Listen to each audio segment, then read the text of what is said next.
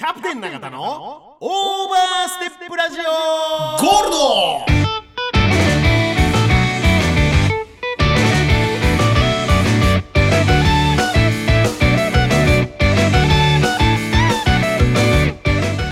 この番組は株式会社サンライズ。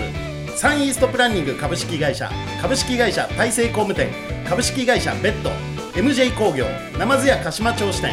フグ料理アキラクチーナ二村オクトパスダイニングオリーブ株式会社ケアアイズ P ファクトリーグリーンヤンジータユナイテッドラウンジナナコザ・クラブワイン食堂永田の提供でお送りします。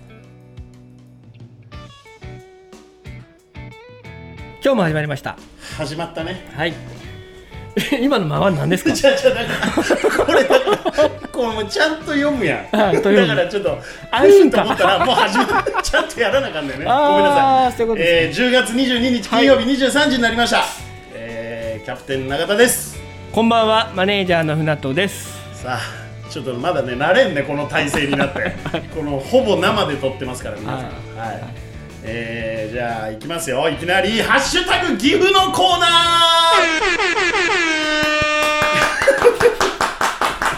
コーナー説明をコーナー説明。忙しいってだから、えーこのコーナーは SNS 上の「ハッシュタグ岐阜」「ハッシュタグ岐阜市」「柳瀬」えーハッシュタグ玉宮町」など岐阜にまつわるハッシュタグの中から我々が厳選した投稿を読み上げリスナーの皆さんに岐阜のニュースや、えーおすすめスポットなどを勝手に紹介するコーナーです。岐阜のおニュース？おニュースおニュースで岐阜はおニュースでニュース。でね、これちょっと、あの怒られるまでやるね、こういうことは。はいはいはい。あの勝手にやるよ。はい。で、今回ね、僕のまた見つけてきましたけ？どあありますか？はいもちろんです。何ですか今回は？えーいきますよ。これ、インスタグラムですね。えーハッシュタグ岐阜市、岐阜とかでいろいろあるんですけど、えー宮古岐阜長良川オフィシャルという、これね、宮古ホテルさん。はあはあはあ岐阜の、はいはいはい。宮古ホテルさんのオフィシャルインスタグラムで投稿されてたやつ、ちょっと、まあ、有名なんですけど、ちょっと紹介したいなと思って。はいはい。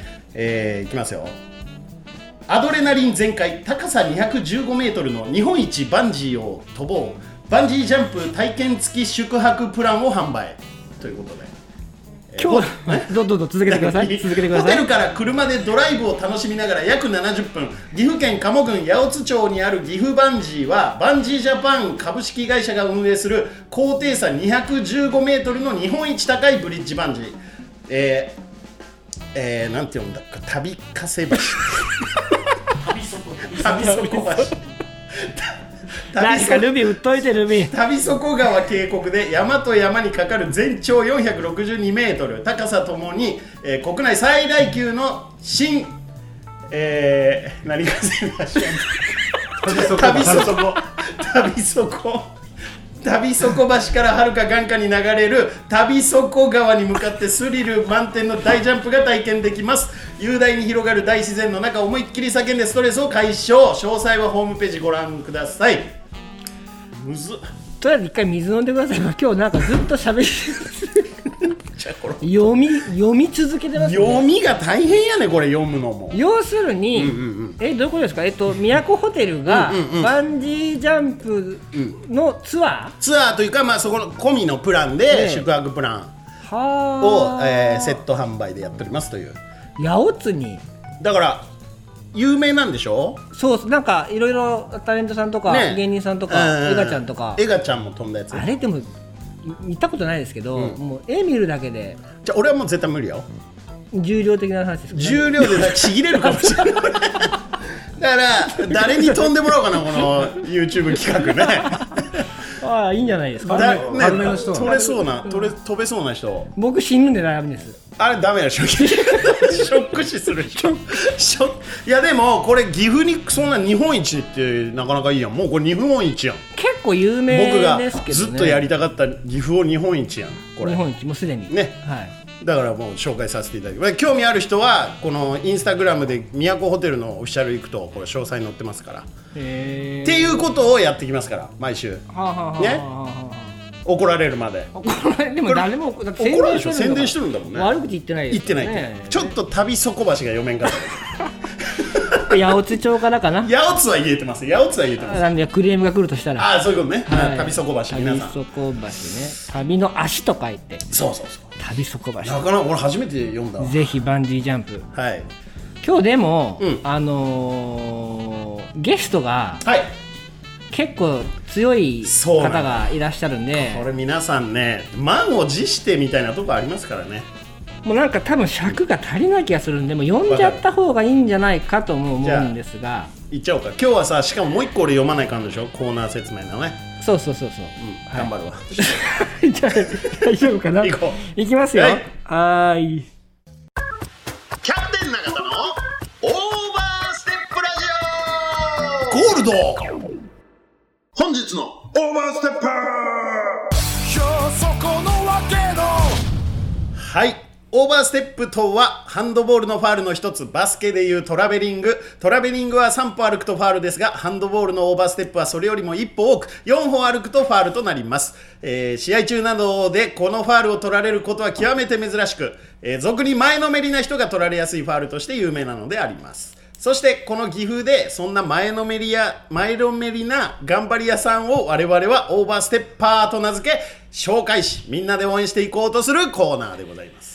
今日もやっぱ読みまくってますね今日は。これからちょっと思いやられるわ俺これ噛むわということでそう。本日のオーバーステッパーさんの紹介です、はい。えー今日はおもてなしオーケストラ株式会社代表取締役林剛さんにお越しいただきました。よいしょ。こんばんは。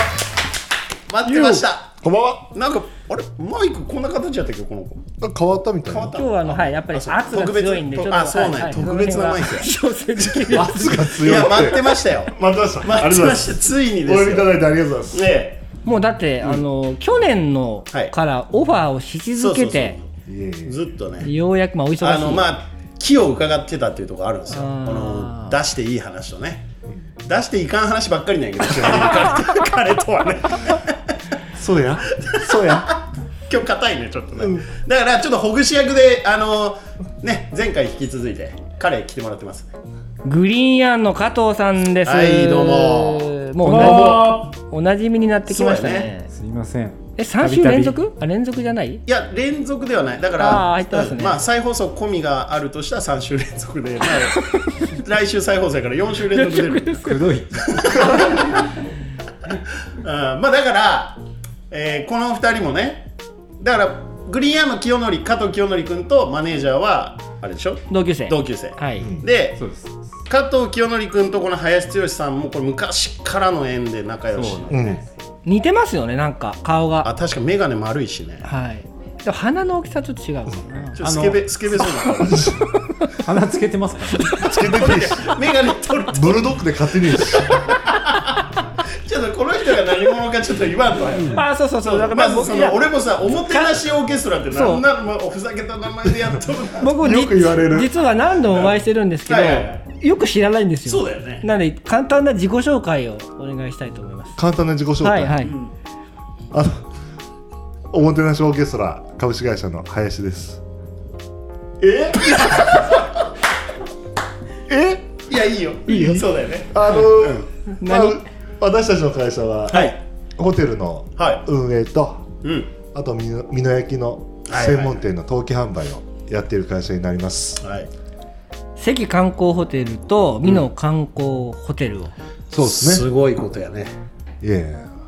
もともとでもそうなんですよね。もともとそうですね、あのーどうだろう。もともと僕は大学出てからうん。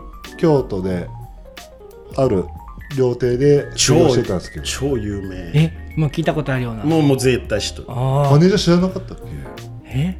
トム・クルーズが来たりとかね。そうそうそう。なんとなく名前出していいんですかそれ？だしいいでしょ？うん、どちらですか？吉兆っていう、あのこっちじゃないですねそっちは、そっちは違う。先輩ではないはずね。ち。なみにこっちってラジオやから映らへん。そっちだね。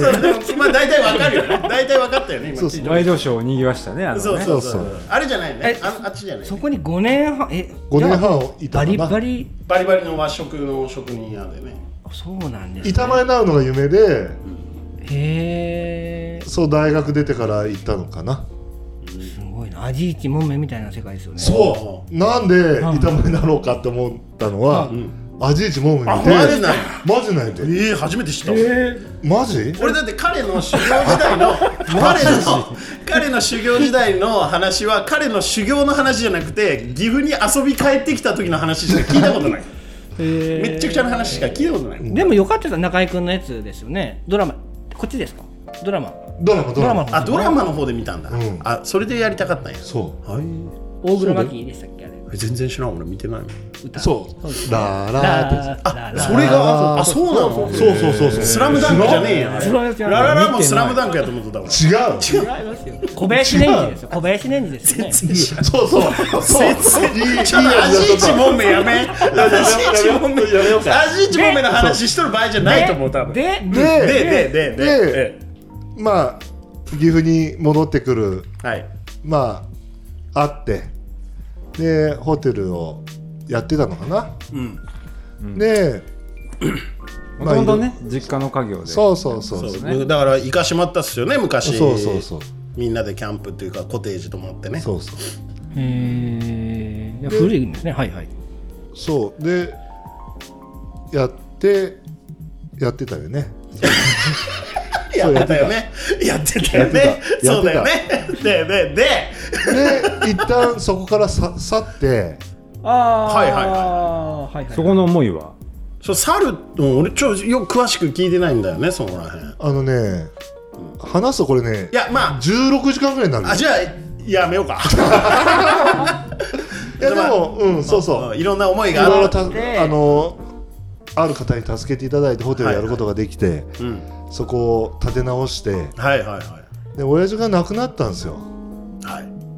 親父が亡くなった瞬間にやっぱ気持ちも変わってきてまたちょっと違うもう全く違う世界で自分の力を試そうと思って、そのホテルは去って、10年前かだから32ぐらいの時に全く違う仕事のショッピングセンターのはいはいはい出ました。運営、デベロッパー。あの職に就いてですね。つながりがあるんやってだからマーゴ関のね、はいはい。マーゴでしょ？そうそうそう。でここにさ昔あの第何回だっけな大塚さんあのシャンロンの。ーあーはいはい中華お惣そう菜屋さん。そうそうそうのゲストの彼とだからつながっててそこで。だからあの時に話したことあるじゃない？なんか言ってましたね。ドラえもんの歌をそう歌っそうそうそうたやべえやつがおるっていう。のんびりってそうそうそうその伏線の本人が今ここに今日来てくれてるようやくですね。そうそうすごいんだよ、えーで戻られたと。そうそう。デベロッパーから。デベロッパーから、ん。今年のだから2月、うん、3月か。はいはいはい。にまあデベロッパーから退職して会社を作って、そのいいずれ戻るぞみたいな意思はあったない。なくて？一切ない。あなかったんや。一切ない。へえたまたまその巡り合わせが来てってこと？まあそう、うん。そのなんだろう。ホテルを助けていただいた方からうんうんもう一回お声がかかって、へえかかってね、あのホテルも1年間ぐらい閉じててうんうんうん。美濃観そう光だよねホテルの新観光ホテルも去年の6月からと閉じてて。コロナで。コロナそうそうそうそう。でそういうお声がかかったんで、まあね。いやそれをまたじゃあやるぞってなったわけでしょ？そうね。偉いな。なんかちょっと思ったより真面だって今日だってあれですよ。白シャツ着てますもん。目 いつも基本。服着てるからね。基本服。いつも金太郎さんみたいな 大体生まれた姿に戻ってるからね。大体ね剛が席からこっちの方来ると柳瀬がざわつく。ざわざわするね。あいつ来たぞと。いや来たぞ俺は嬉しいけど。いやすごいね。やっぱ聞けば聞くほど熱いね。俺まだこれ結構すごいのいっぱいあるんだよね。でもなんでその戻られようと、まあ、しあのお誘いがあったのもそうなんですけど、今はそのどういう立ち位置なんですか？そのホテルの中ではプロデューサーみたいな感じですか？どういう立ち位置？はい。何をやられなんかもうプロプロデュースみたいな。え全部やるっすよ。全部。あの朝食のビュッフェみたいなの。も現場も立つし。オムレツ作ったりするそれもややったりとか調理場立つし洗い場立ったりとか。の何でもやるね。何でもやおもてなるししがすごいね。それ会社名？でも何でもやるんですよ今鳴らそうとして鳴らそうとして。いやしてないですよ。いや大丈夫。大丈夫です鳴らしてくれていいでね。いやなんか。ホイッスルをね。あいつ自分家みたいに普通に酒作りに行っとるけど。いやでもここは加藤さんと、あのー、あれ行っちゃった。いなくなっちゃった、どういう関係だったんですか？僕だなんかいつも一緒にいるイメージなんですよ。いや俺もグリーンヤンの加藤さんと。気づいたらずっと仲いいよねこの加藤でも接点が大阪じゃなくて京都にいらっしゃってで関にいて加藤君東京にいたし、まあだから高校生の頃遊び場がこの辺だったんじゃない？16の時に、うん、加藤さんとは出会ってる。あの僕があの高校生の時バイトさせてもらってたんですよ。林くんの実家で。あそうだそうだ。そうやそうや。そういうこと？そうや山か海から。ら山から来た女。逆の逆。海から来た男。山から来た女はちょっと俺困るな。困る。まずシャワー浴びてもらおう。海から来た男ね、あのまあそのもともとプライベートで知り合ったは知り合ったんですよ、隣の中学校はいはい。の、まあそうだね。一個違いなんで年は、先輩後輩なんですけど。い君あんま先輩を先輩と思わんことでやそんなことないですよ有名やもんね。そういう手口で。あの絶対思ってない。絶対ねリスペクトしてます。レスペクト。はい続けてください。続けてください。ちょっとご返事続けてくださいってのもお前卑怯やぞそれ。三宅か？続けてください。三宅。でもやあれマネージャーあの最初の出会いはあの茜屋のはい。うん。あそうかそうか。そうですね。茜屋の隆史くんが僕のえっと、高校のバスケットの先輩で、その遊び連れてってもらった遊び場にそうそうそうそう。あの金太郎がいたんですよ。だからそうかたかし君とは君が幼なじみ、ね、そうそうそう。あそうそうそうそうそうで初めて知った。で彼も呼ばないといけないね。紹介したい後輩がいるからって言って連れてきたのが、この人やった。はいはい。僕今茜屋さんが、ん。加藤さんの先輩っていうの初めて知りましたよ。マジ？あそう高校のだからバスケそうだよねそうそう本当。高校い高校の先輩バスケ部なんですね。それ大丈夫その らしくない。いやバスケうまいかったらしい。そうですよ。バスケがあるから今あの鳥が焼けてるんですからあの人は本当にそうですよ。ねバスケットボールみたいな頭してるけど いや美味しいからね。聞いてたら美味しい怒られますから。茜屋さん美味しいから。僕がみんな行った方がいい。後輩なんで怒られるんそうですからやね。お前が全部はい。矢面いない人の悪口言わない。悪口じゃないこれあ可愛がりやね。問題。各界の。悪口じゃない。ねごめんなさい。ごめんなさい。各界の話やまだ今日俺なるとは思わんけど俺こっち強い林剛さんが鳴らされると思っとったらさ。あそうなんそこから知り合い。みんそうですそうです近っ。そうです。そこからあの僕が中華に入っていくきっかけになるあの初めての台湾旅行ですとかなんかそういうのを一緒にこう若い時にはい。へー。過ごしてまあ気づいたらなんかまあ兄弟というか。あのスタバが食べれなくなったやつ？そうですそうです。そうそうそう、ナイスよナイスよない台台湾旅行に行って加藤さんが機内食で食べたのかな、はいそうです。そこでもすんごいサバで出ちゃって、あんな気楽しい。サバね？はい、はい。あそれから僕一切青魚食べれなくなっあサバダメよね。鶴瓶さんみたいなやつですよ。サバがダメで。あそう鶴瓶さんもサバダメ。サバダメなんですよそうなんですよ。そうそうそう。俺スタバって聞こえたからさ。俺も？なあ！俺も？なあって言ったけどスタバススタバが食べれるなってやつって俺キョトンしとったよ。サバでアレルギーの人なんていないですよね。いやありえるマネージャーありえるよ。あそっか。スタバの。またそういうラテですもん。そういうやつ健康志向。かあじゃあもう音楽いきまはいしょうもう一曲目ランチがランチが今日も僕が行きます。はいはい。え行くー、ザックラッシュで I fought the law キャプテン永田のオーバーステップラジゴールドこの番組は株式会社サンライズ。サンイーストプランニング株式会社。株式会社大成工務店。株式会社ベッド。MJ 工業。ナマズ屋鹿島町支店。フグ料理アキラ。クチーナ二村。オクトパスダイニングオリーブ株式会社ケアアイズ PE ファクトリーグリーンヤンジータユナイテッドラウンジナナコザ・クラブワイン食堂永田の提供でお送りしております。言えました。く言えました。もうやめもう言えました言わんで大丈夫。あそうか。もうもういけますよあそれ。すごかったですね。スポンサー様ですから。はいありがとうござい2ます。社増えましたね。ですからありがとうございます。ありがとうございます。本当に頑張ります。ということで、はい。ゲストにうん林剛さんをお迎えしておりますが。そう。今日ワクワクやね。俺も。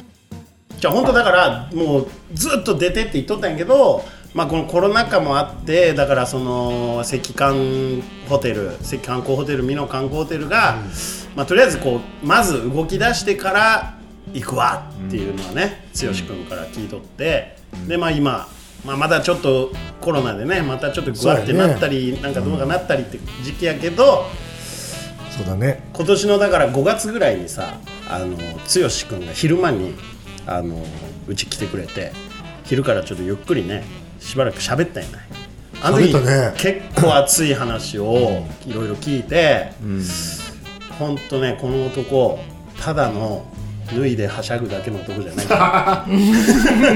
熱いよ。本当に熱いものを持っとる。ええ。あそうなんですね、すごい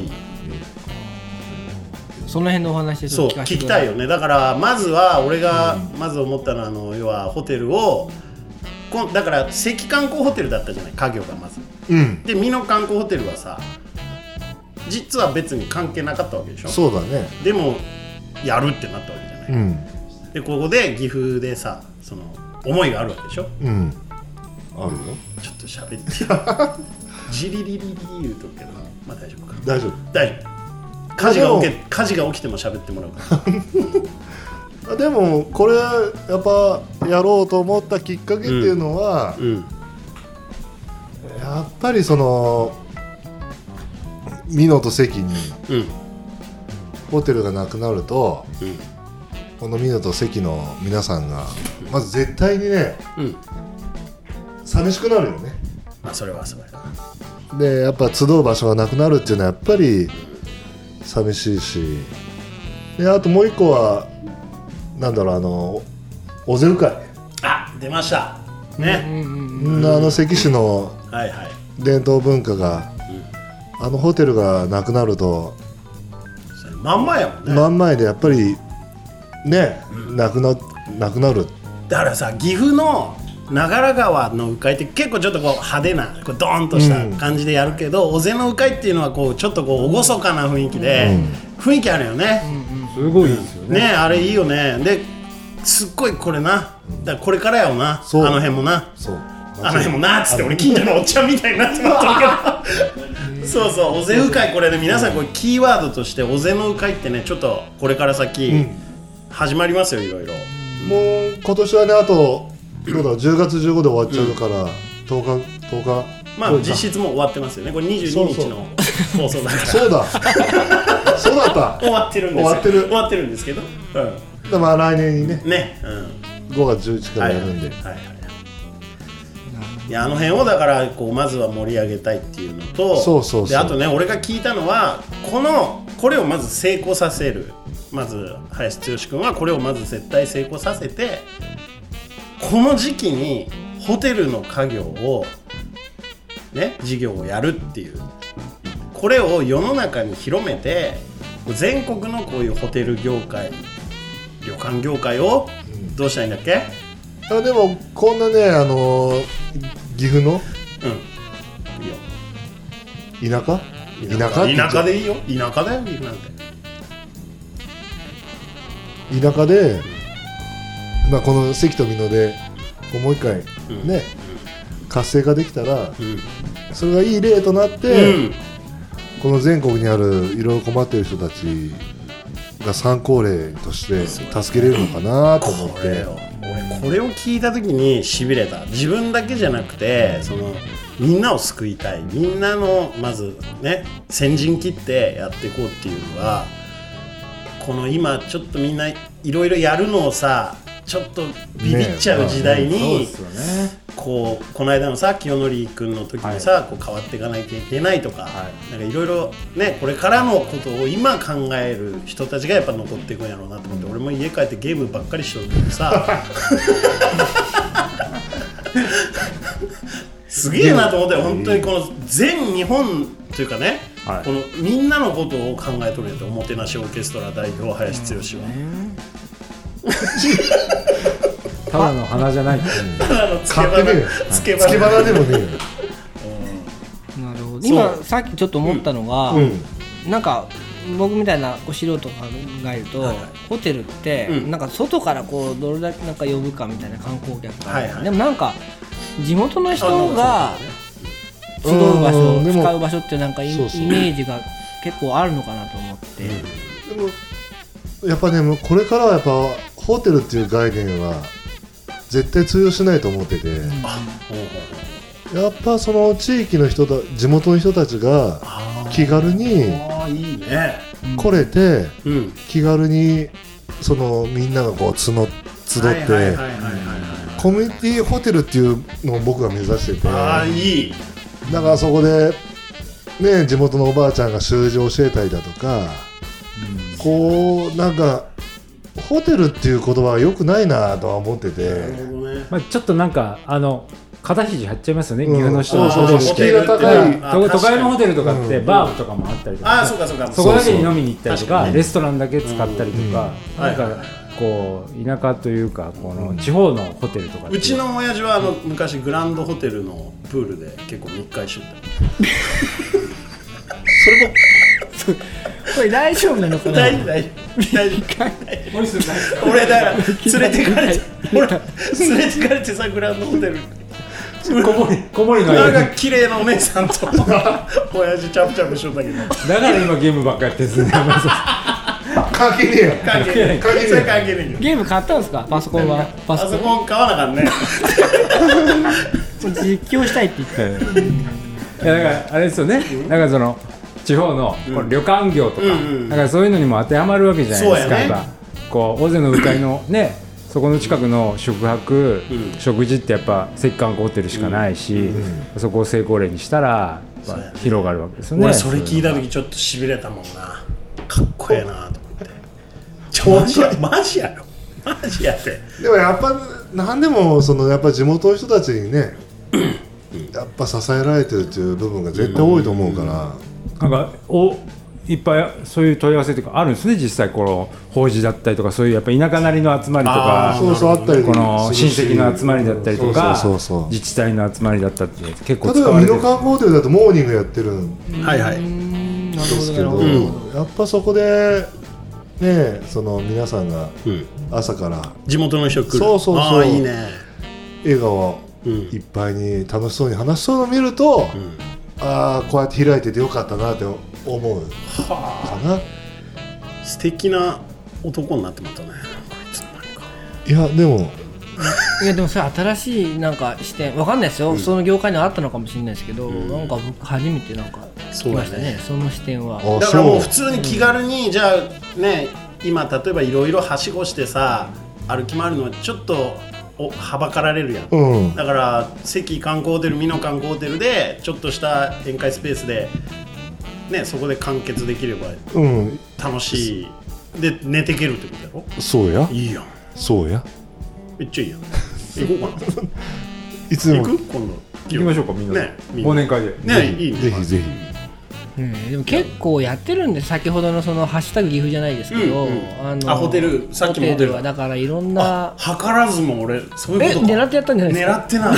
すごっ。本当やね。でもそうそう。だから その席でもやっぱりうんいろんな文化があって刃物であったりとか、そういうのもやっぱり全校の人たちにこう知らせたいと思って、その刃物の世界一つだけの小刀が作れる体験プランとかもこれから打ち出していく予定で、それはこの、うん。そのホテルで中であのねちゃんとその東証さんのところであマジで？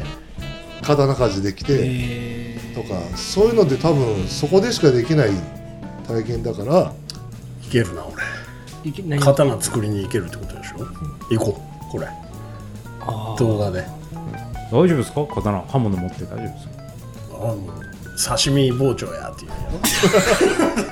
刺身ねえけどうち。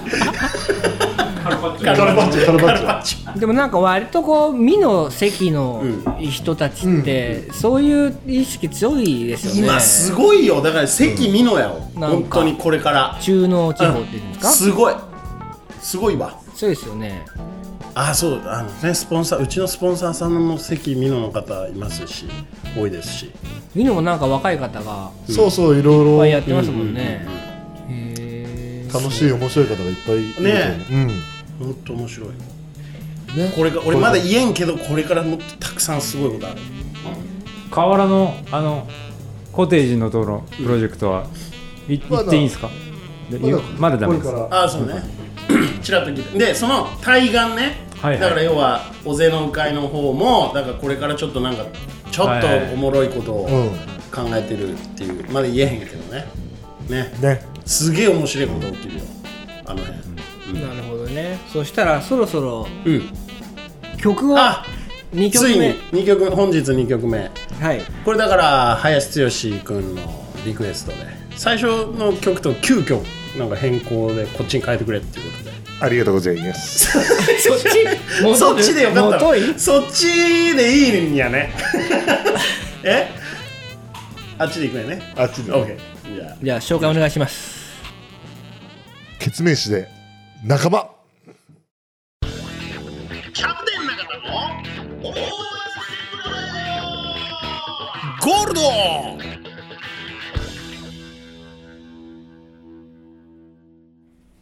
いやいやいやいやいや仲間よ。いいね。やっぱ相変わらずケツメイシさんは詩がねなんか教科書に載ってもいいぐらいだと思うよ。でもなんか僕のイメージでちょっとラッシュな曲。なんですありがとうございます。まあ記憶にねありがとうございます。えーノービー、はい。あのあたり。でケツメイシもあのねもう一個ね桜とかあるやん。あーはーはあれなんかはもう全部韓国語チックに歌ったりとか、うん。いろいろあるんですよ彼いろいろあるよ。レパートリーがね。ー宴会芸がそうですもんね。あまあね、だって昔やよ。昔やよ昔ね。何回もやってくる名誉さ時効になってますあの昔、はい。その赤韓ゴーデル昔やってた時。昔ね。今じゃない。はい。あのみんなでさほんと十何人でみんなでバーベキューやってコテージ泊まって、ん。でその赤韓高ホテルのなんかラウンジルームみたいなね、うん。カラオケ付きの部屋みたいなのがあって、大部屋で。ありましたね。でみんなでカラオケわーやるやん。もうみんな酔っ払ってもう20代の頃よ。でこの人が一応トップでやっとるわけやん、このトップの人すっぽんぽんでフロントを歩いとったんだよね。ほいほいするほいするいや今ホイッスルいい。すっぽんぽんでしかも従業員の人とか普通にもう苦笑い昔ですよね。昔だよ。昔だよ。昔でしょ？昔。10代の時の話ですよね。いや20そうそう。代。20まあまあ大人。まあでもね。そうそそんな頃も経て、うそう。ん。この歌、うん。僕思い出ある？ありまして。お前があるの？はい。違うんですよ。なぜかというと、うあのまあまあ先ほどの話でお付き合いが長いっていうのがあるんですけど、まあ僕もあの東京に修行に行った時んい代がやそうだね何しに行っとったんだっけ？なんかえっとナンパ師象牙を売りに。ナンパ師かなんか。象牙をあ象牙ね象密輸それも やったこれはやったね象牙をやったねあの違うんですよ、あのまあまあ仲良くいつも遊んでた仲間はいはい。なわけじゃないですか、はいそしたらそうだね。あのおこれ持ってけっつって。あの林くんがうんこの決命師のお。仲間をへえ。僕に行く前にくれるわけですよ。あ旅立つ夜に？そうなんですめっちゃいいよいいやつやん。覚えてますか？ういいえ。中にあれやろ。あの覚えてる覚えてる。エロすごい覚えて DVD るが入っとったで落ちるこら。はい、こら。ET の人形とあの仲間をくれたっていうのすごい覚えてます、ET の人形、はい。あの手握ると喋るやつくれたんですよ。それあれやろ？剛の声やろ。いいや。違う。えー、えーいいよ結構そういうまあ、長い付き合いとい励まされましたよ。あそう、はい。そ都会の一人暮らし。ベッドの脇に置いてそうですよ。寝たっていう。はい、手たまに借りてね。やべえやん。お 前それわかんそれわかんぞ。お前今日なるな。それはかんそれはかん。メダメなんですそれはあかんよグリーンの人。グリーンの社長。それはあかんよ。なるほどね。仲間思いでやっぱそういう思いがあるの？なんかね俺ちょこちょこねうちの店にさあのコロナじゃない隙間に来てくれたりとかもなんかみんなでなんかやろうよとかさなんか柳瀬でちょっとまたやれたらいいねとかなんかそういうさあるよね君ね。よく言うよね。言うよね。とん泣いとん泣いとん 全然ないね全然ない全然ないでね言うよな。言うね。いやでもあれじゃない？あのやっぱりこういえこれちゃんと話していいの？ちゃんと話すどうなよ。ぞどうぞ。ちゃんと？どうぞ。ここはちゃんと話す。どうぞ。やっぱりねあのー僕ずーっと野球やっとったんはいはいはい。だけどやっぱ一人では何もできない。何事も。はいはい。野球もやっぱり9人グラウンドに立って、そのベンチにもいる人間がおって、成り立っていくうん。スポーツであって、やっぱ仕事も会社も全部一緒で。うん。でやっぱり一人では何もできなくて、で会社名にオーケストラってつけたのはそういうこと？ホテルっていうと調理人さんがおってはい。フロントさんがおってサービスさんがおって客室清掃さんとかいろんな人がいて、うん。みんないろんな楽器吹いてて。はいはみんな違う楽器持ってるでしょ、でその楽器が合わさって一曲のとなっておもてなしになるからおもてなしオーケストラっていう俺ふざけてつけたやん。そういう名前をつけたんだめけどっちゃいいやん。で野球もそうでやっぱりうん。ピッチャーおってキャッチャーおって、うん。セカンドファーストサードショートとか外野がいたりしてみんな得意なポジションについて成り立つわけで、ホテルもそうでうん。多分どんな商売でもそうだと思ってそうやねでみんな弱点も短所もみんなあるけど、それを補うのは仲間であって、まあね。だからその仲間がこうみんなで助け合うことによって一つのことが成し遂げられると思うから素晴らしい。そういう名前にしたっていうのがあって。すごいだから僕はおかげさまでこういう変態みたいな連れがキャプテンはじめ ちょっと待って。加藤にしろ 変態なやつはばっかいるからこういうゴールド。ゴールドやめろ。いうこういうこういう仲間に。落とそうとしんでいいんやよ。面白くしないかん呪いにかかっとんね。だからこういう仲間にはやっぱり刺激ももらうし支えてもらってる部分の方が多いから。っていうのが。全面応援やねこれはねそういうのい。でや真面目な一面を。そうやね。これみんな聞いとる人も結構林剛君のそういうちょっと陽の部分。あまあこれが陰とは言わんけど、ん。あのなんていうの、うん。このパーンとした林剛のイメージって結構みんなね思っとると思うけど、うん。こういう知られざる一面を今日出せたのはいいんじゃない？誰も知らんからね。誰も。マジ？今日はもうこのままで終わりましょう、ね。見せない。見せない方がいいね。この方がいいね。この方がいいもうね映画行きます。そうやね。はい。行こうかはい映画行きます。はい。キャプテン永田の5分でシネマこのコーナーは無類の映画好きのキャプテン永田がその時たその時その時に見た 映画を 独断と偏見と知ったかで勝手に宣伝するコーナーです。いつも映画に関しては話が止まりませんので5分の制限時間を設けさせていただいております。今日の映画はねはいチャイルド44森に消えた子供たちという映画でございます。あれはロシア映画なんですいやこれねアメリカが作ってるんで、はまあこれ舞台はロシア、まあ、あのソ連なんですけどアメリカ目線のというところもちょっとまああるんですが。見ましたか？皆さん。見たことあります？見てないですね。これだからほとんどの人が知らんと思う。なんならあんまり要はねあんまり世に出てない映画。けどけど短編と短いや短観ですいや結構ちゃんと出た続編もある？続編はね小説である。小説でですか？小説の結構ベストセラーになって2009年かなんかに、まあ、世界であのこのミステリーがすごいみたいな世界のあれに輝いた原作を映画にしてるんですけどじゃあ行きますよ。はい。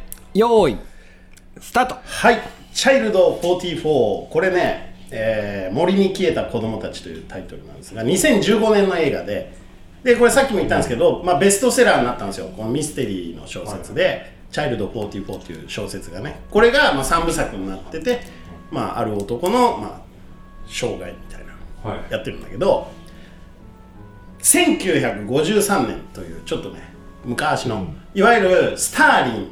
はいはいはい。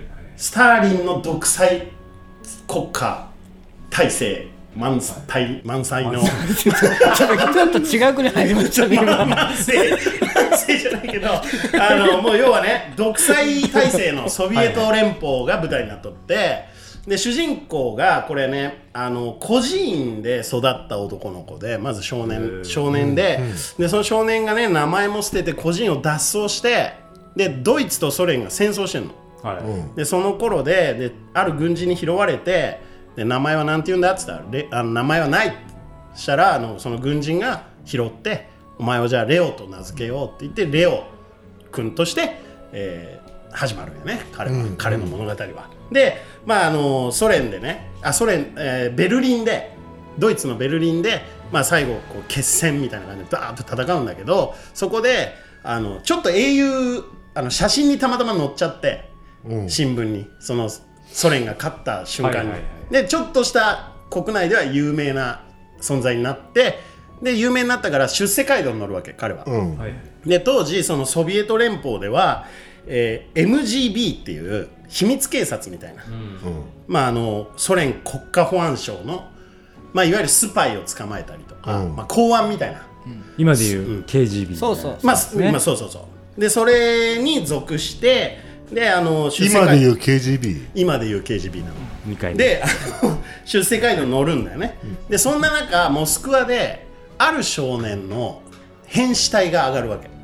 うん。線路の横っちょで。でその死体がなんとこの自分の親友のレオの親友のアレクセイっていう同僚の、えー息子さんやったわけ。でそこのああの少年の親アレクセイたちはうちの子は絶対殺されたと。うんであのこれね問題なの。殺されたって言っちゃいけない時代なのこれって。いわゆる楽園には殺人など起きないっていう、そのスターリン独裁その理想国家では人は殺しなんてしないっていう、資本主義の産物っていうんですか産物だね。殺人は当時のソ連のそうそう。で要は、そう殺人なんていうのは資本主義の西側でしかないんだと。そうそうそうそう。だけど、このここの世界では殺人なんて起きないっていうからこれ殺人が起きると粛清されちゃうわけ。そのしもみ消されちゃうわけ。だから事故として届けましょうってなる。でもアレクセイはそ息子殺されとるんやぞと。でもそれを説得に生かされるのがレオなのこれ。ね？主人公が自分の親友お前のいやもうこれ声を押し殺せと。声を上げるとお前が粛清されるぞと言って、えーなんとかなだめる。でその頃しかもちょうど自分の奥さんがいるんだよねレオには、うん。ライーサという美しい奥さんがいるんだけど、このライーサにスパイ容疑がかかるんですね、うん。上からその要は上からねお前の奥さんの名前がスパイの名前に上がっとると、うん。要はドイツのね要は西側からのスパイなんだと。でこれ疑われたらもうほぼまずいわけうん。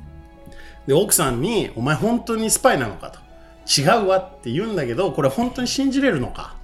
奥さん本当にスパイなの、どうなのっていう状況ででも彼は奥さんを信じて奥さんはスパイじゃねえって上に言い切る、うん。そしたらこれ飛ばされるわけ。左遷されるの、うん。まあ、殺されはしんかったけど左遷されました。で左遷されて田舎に飛ばされるわけ、んこの田舎で飛ばされた先になんとまた少年の死体が上がるのよね。うん。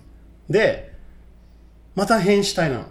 でいろいろ調べていくとこの界隈モスクワからこの田舎町界隈ダーッと少年が不審死してる事件が44件も続いたの、で調べると胃を抜き取られとるとか、めちゃくちゃなんかもう絶対殺人なの。だからこれはレオ君は声を上げてこれは殺人を解明しなきゃいけないと言って、国家のその嘘なわけやん。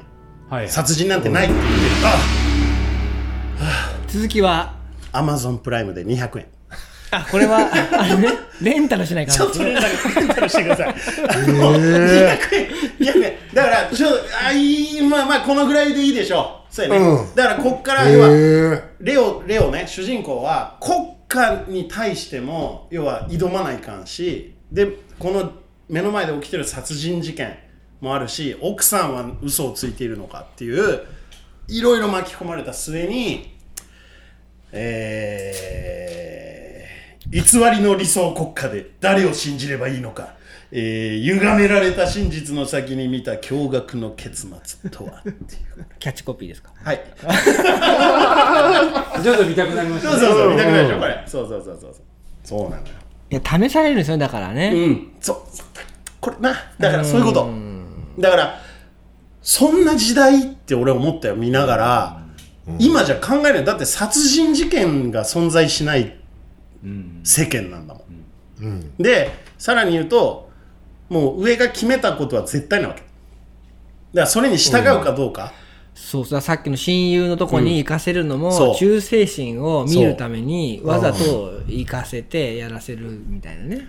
だってもう全員知ってるんだもん殺人って、ん。上も。だけどないことにしないとこの国家が崩れるからっていうことで試されてるあれは殺人でしたって言いたいよ。でもそれを言ったら飛ばされる。もしくは首はねられる場合もある、っていうそんなじ状況下の物語なんですよ。ぜひ。この続きは？アマゾンプライムで200円ちょちょそういうコメディタッチの映画じゃない。からねこれはレオ君がトム・ハーディっていうね有名あな。あトム・ハーディ、うん、でまたあの飛ばされた左遷された先のののあのあの将軍がいるんだけどこの将軍がゲイリー・オールドマンがやってるんですよなかなただかねちょっとね僕これ好きなんですけど、エブリワンってやつですね、あちょっとすいません。あ鳴らすかなんかして。のあの鉛がすごくて。あそうそう。だからこれね本当そう。英語なのにうん。ロシア鉛なだからのよ。そうまずそれがすんごい気になるまずまずまず俺は、まあ、違和感を覚えなきゃいけないのはロシアへロシアを舞台にした、まあ、ソビエト。ソビエトをソ連を舞台なのにはい。はい。英語なの、みんなあなるほど。アメリカのそうそう。だけど一応ロシアの感情を出さなきゃいけないからちょブラッパッタッパッタみたいな英語で喋るのよ。ボルシチみたいな。特に主人公が主人レオンの公あがねレオン。レオンね。スタンフィールド刑事ね。分かりにくいわ。トム・ハーディのロシアなまり英語は確かに気になる。まあそこもちょっと含めてね。そうそうそうみんな見てもらってもう今日も終わりですよ。終わったのもう終わり。嘘。もうもうあと1分しかない。あマジ早っ。1分もないわもう。えー30秒です。皆さんこれお便り実はね来てるんですよ。ね。ね。来週。来週。ね 来週。そうやね。次に。うん。お便りあるんだ。お便り来たのよそうそうそうそう。あの言ってくださいよ。また。何が？募集しないと。あそうです。あの本当あの皆さんねインスタグラムとかあのメールとかいっぱい募集してますから。LINE でもいいですこの場合オーバーステップラジオドットコム。違うわ。ちょっとオーバーステップラジオアットマーク。Gmail.com よろしく。この番組は株式会社サンライズ。サンイーストプランニング。株式会社。株式会社大成工務店。株式会社ベッド。MJ 工業。ナ津屋鹿島町支店。フグ料理アキラ。クチーナ二村。オクトパスダイニングオリーブ。株式会社ケアアイズ。P ファクトリー。グリーンヤンジータユナイテッドラウンジナナコザ・クラブワイン食堂永田の提供でお送りしました。